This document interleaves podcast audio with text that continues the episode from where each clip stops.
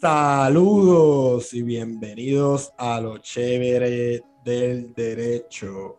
En el nuevo episodio de hoy estaremos hablando de la decisión de SCOTUS en los dos casos de, vacunación, este, el de OCHA y el de Health Services.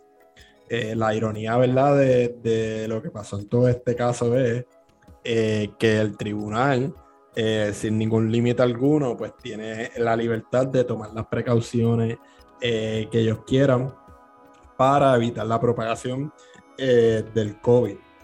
Irónicamente también, los dos abogados que estaban argumentando en contra de las dos regulaciones lo tuvieron que hacer por teléfono desde sus casas porque no, la política del tribunal es que para tu poder eh, argumentar presencialmente, tienes que hacerte una prueba y pues salieron positivos. Y pues eso es lo irónico de todo esto, porque mientras ellos se mantienen eh, eh, todos salvos allá adentro, dentro de sus paredes allá del Olimpo, pues, pues ciertos jueces trataron de afectaron, ¿verdad? Trataron no, porque van a afectar la vida de muchos eh, estadounidenses con esta decisión de OCHA. Esta decisión tiene que ver completamente eh, con materia administrativa. Eh, no habla aquí de ciudadanos ni derechos constitucionales, todo es la ley habilitadora de, cada agencia y, los reglamentos. en el caso de OCHA, en una decisión eh, percurian que, ¿verdad? No se sabe quién, el, quién la escribió, pero eh, entre todos los conservadores, analizando la letra este, los otros días, pues pienso que maybe es de, de Cábana o, de Roberts, eh, no sé, bebí de Cábana porque Roberts votó en el otro, pero Cábana también, no sé, pero maybe esa decisión eh, es de uno de los dos. Pues eh, ellos básicamente dijeron que eh, OCHA se extendió de la autoridad con su política de, mandato de vacunación o, de, o de prueba. Uno de los argumentos principales de, de este percuario es que el Congreso puede dar la autoridad a OCHA para regular la seguridad y el bienestar de los empleados en su lugar de trabajo. No obstante, expresó, eh, has not given the agency or power to regulate public health more broadly. Y, la premisa detrás de, de, de todo este argumento es que, y se mencionó varias veces durante los argumentos orales, es que en el trabajo no es el único lugar donde eh, tú puedes contagiarte con el virus del COVID. Correcto, pero tú sabes lo que pasa, si yo estoy en un trabajo, en la mayoría de mi trabajo, si, o sea, y tengo una, un lugar de estación fijo y tengo eh, eh, un área donde yo no puedo escoger hacia dónde me voy a mover, para tomar las medidas de, precaución eh, que tengo de tomar, pues ahí sí yo tengo más riesgo de, contagiarme. Incluso en el trabajo es el lugar, diría yo, donde se más se contagia la gente. Si yo voy a un juego de pelota, yo puedo escoger a dónde puedo ir, a dónde puedo sentarme, eh, en qué parte, eh, si yo salgo a la calle, no es lo mismo. Al supermercado también no funciona igual porque eh, eh, eh, están usando unos argumentos bien formales ahí, categorizando las cosas como si estuviéramos viviendo todavía en la época de Lochner a principios del 1900 y, y esos análisis jurídicos algaro. Y, y, otra cosa en esa categorización es que OCHA tiene el deber de velar por la seguridad de todos eh, los empleados eh, en el workplace. O sea, que tú me estás diciendo a mí que así, por ejemplo, eh, hay una, eh, pasan unas cosas y va a haber una dificultad en la gente que trabaja en la, en las granjas, en los ranchos, en los campos, y pues OCHA no va a poder regular algo para poder contener la emergencia. O por ejemplo, en los lugares de trabajo donde haya exposición a gases o a fuego donde puedan eh, eh, ocurrir incidentes y haya que, que velar eh, por ese tipo de empleo. eso fue un formal, un formal una categorización formal para simplemente buscar una manera de validar la, falta, la falsa premisa por la cual estaban estableciendo todo su todo su argumento. Ocha para mí pues eh, eh, estaba capacitado eh, para dar esa orden. No tan solo otra base que ellos usaron es que expresaron que Ocha nunca en su historia había hecho una regulación como esta. Pues claro, cuando antes en la historia de Estados Unidos, desde la creación de la agencia ha ocurrido una pandemia como eh, eh, la que estamos viviendo. Entonces tú te quedas como que, eh, ¿en qué mundo viven esta gente del Supremo? Como que están en un la la están en otro planeta.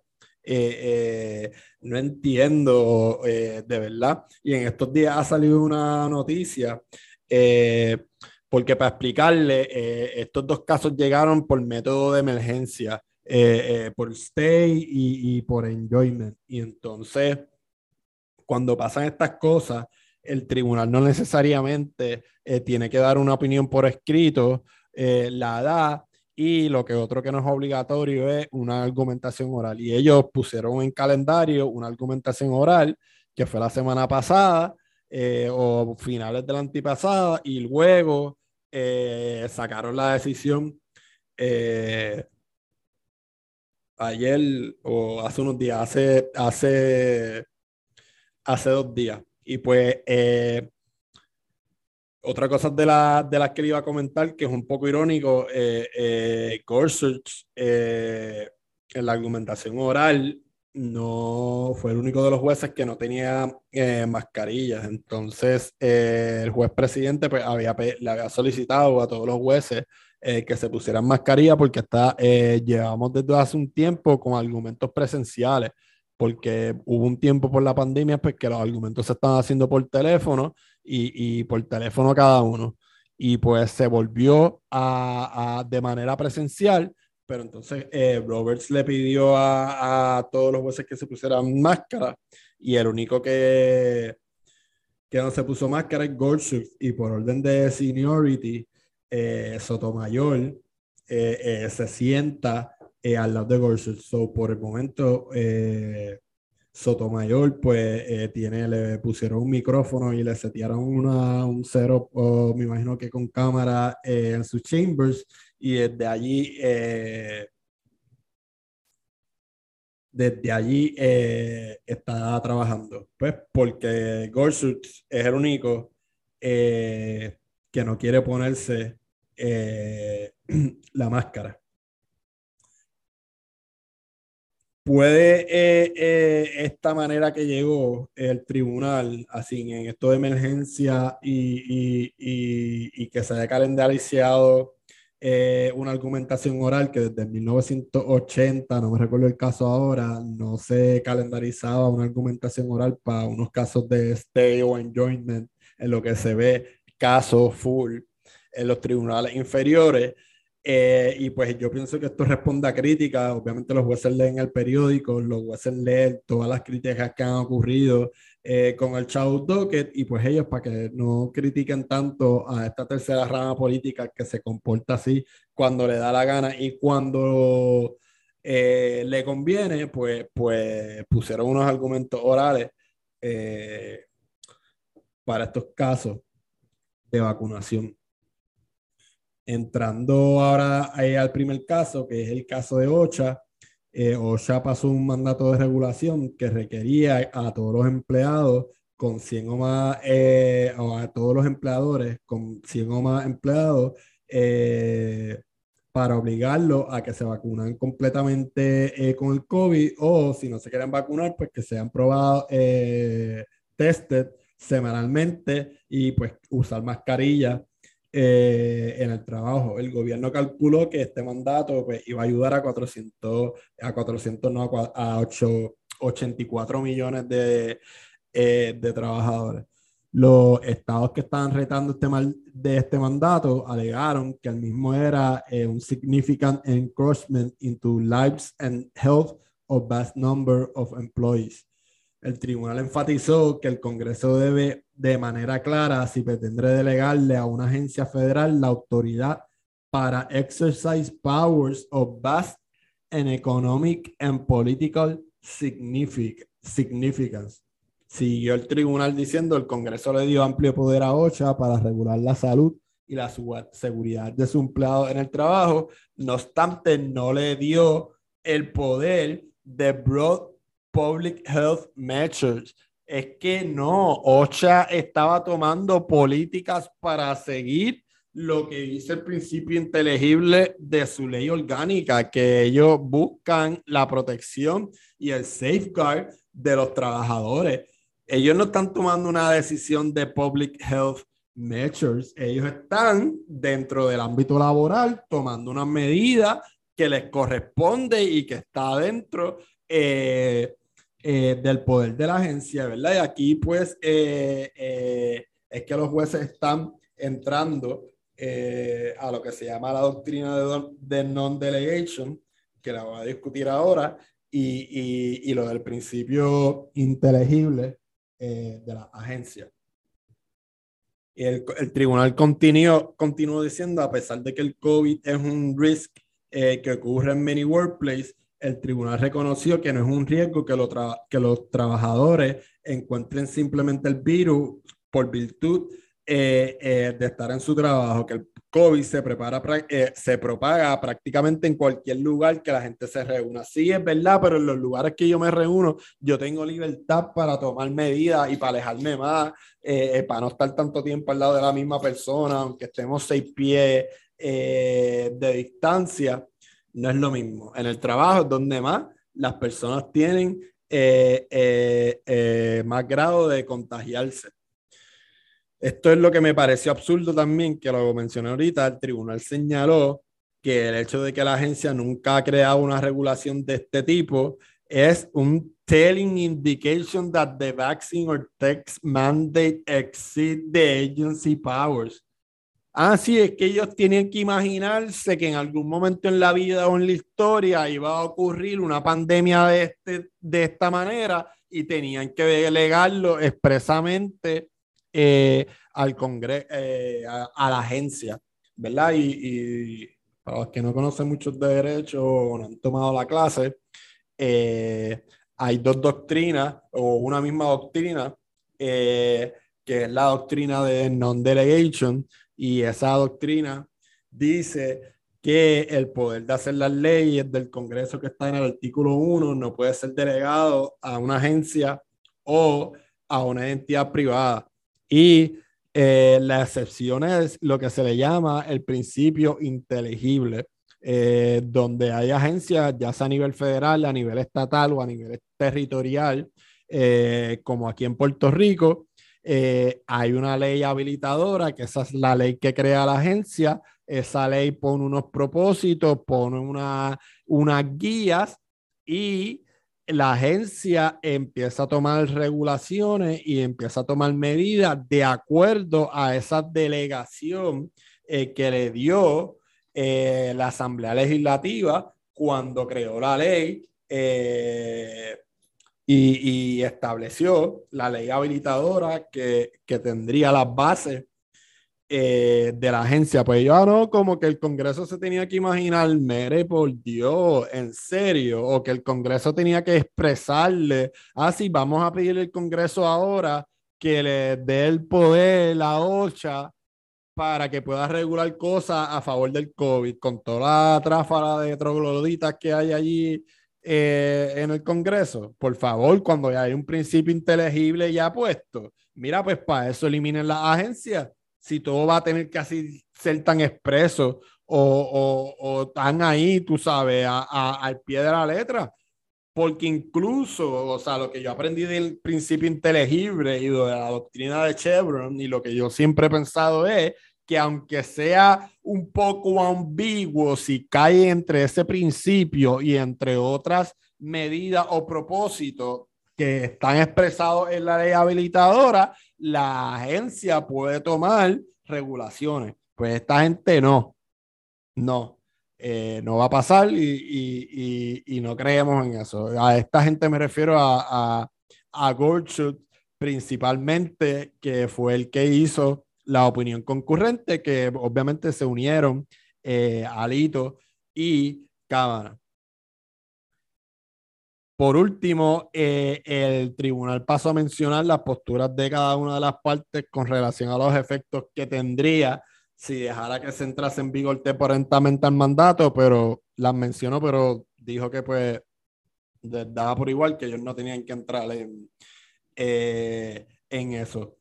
La disidente, que, que fueron los tres liberales, habla de la diferencia del trabajo con los demás sitios donde uno puede contagiarse con, con el COVID. Y pues se resumen, eh, se resume eh, en lo que lo mencionó ahorita, el trabajo para mí, pues, y es puramente lógica, para mí es el lugar donde mayor tú tienes eh, por ciento de contagiarte con el COVID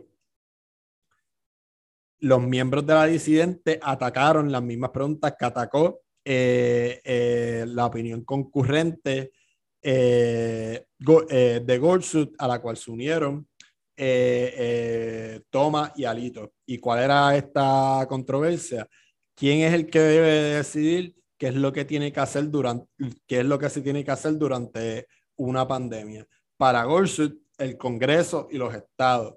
Para la disidente Ocha, porque tiene una expertise en la seguridad en el trabajo y su estatus, eh, eh, citando, it's political accountable government agency, it's better suited to make decisions about how to protect the workers from COVID than a court lacking any knowledge on how to safeguard workplace and insulate them from responsibility for any damage it causes.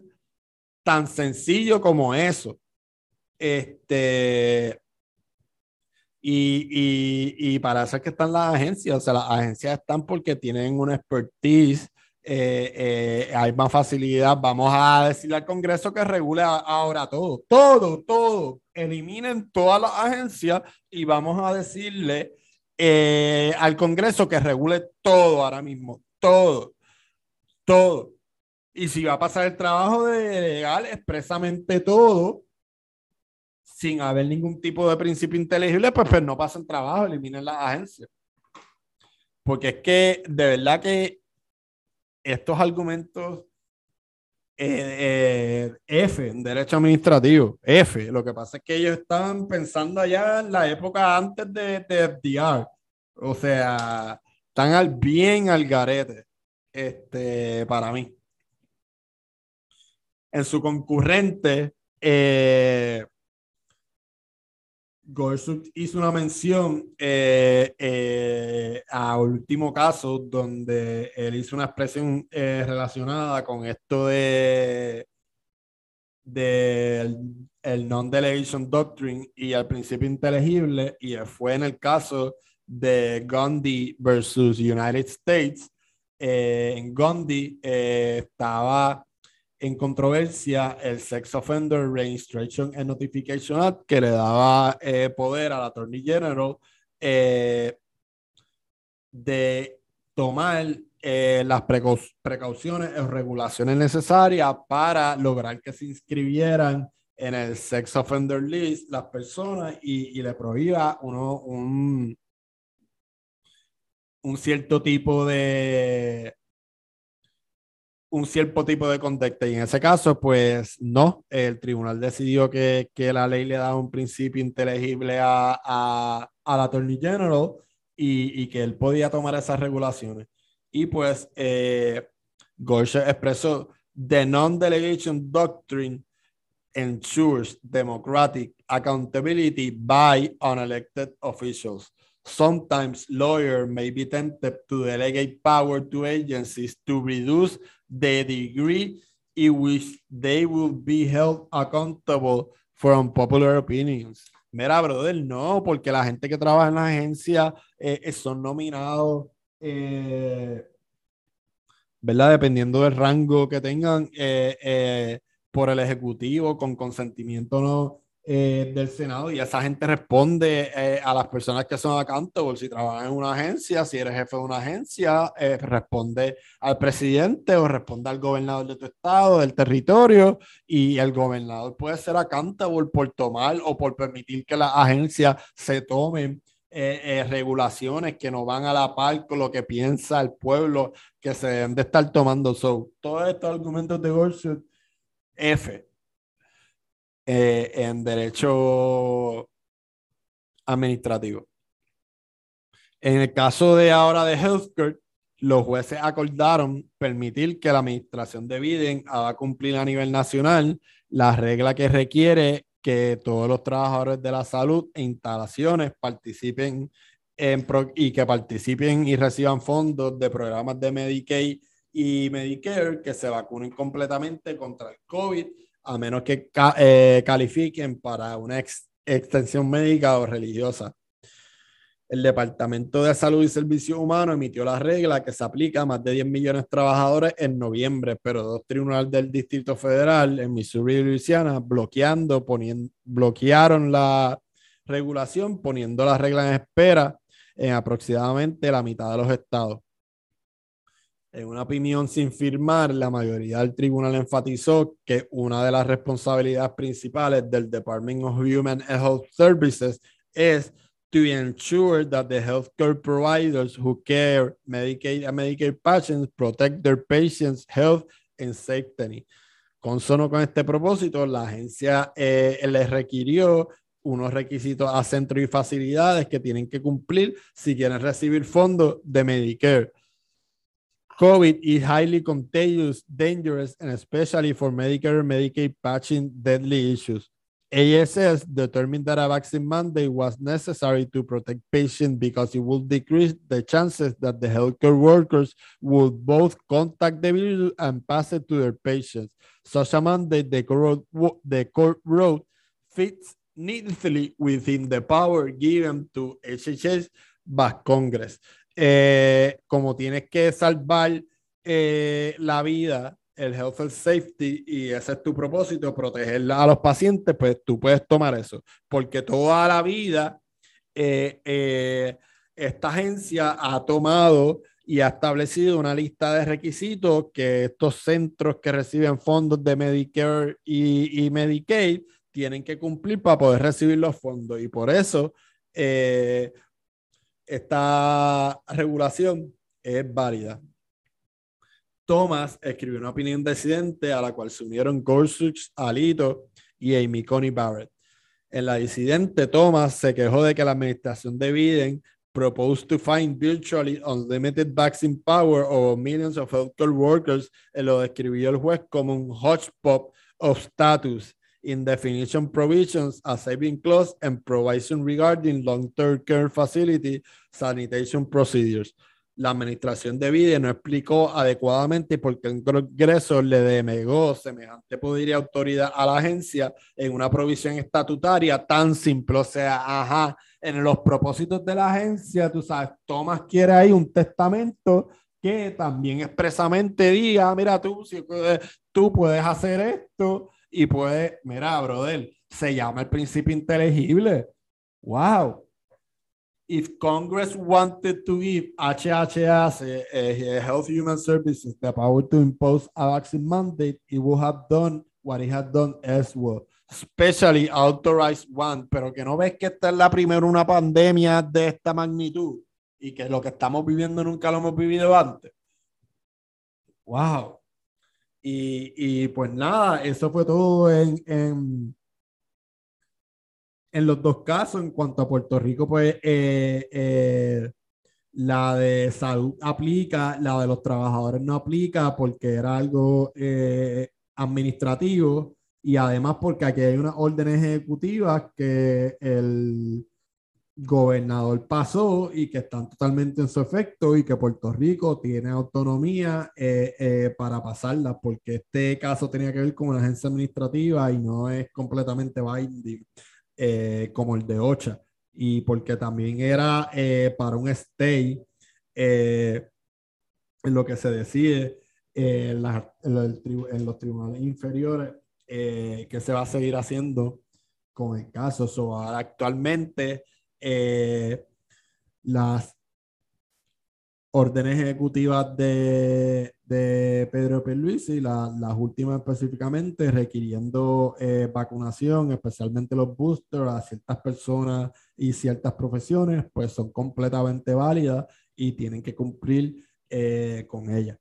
Nada, eso es todo por hoy en cuanto a este episodio se me cuidan, eh, suavecito por ahí, cuídense, tomen medidas de seguridad, que, que, está la cosita un poco caliente con el COVID. Y nada, live long and prosper, muchas bendiciones y salud para ustedes y sus seres queridos y todos sus familiares. Cuídense.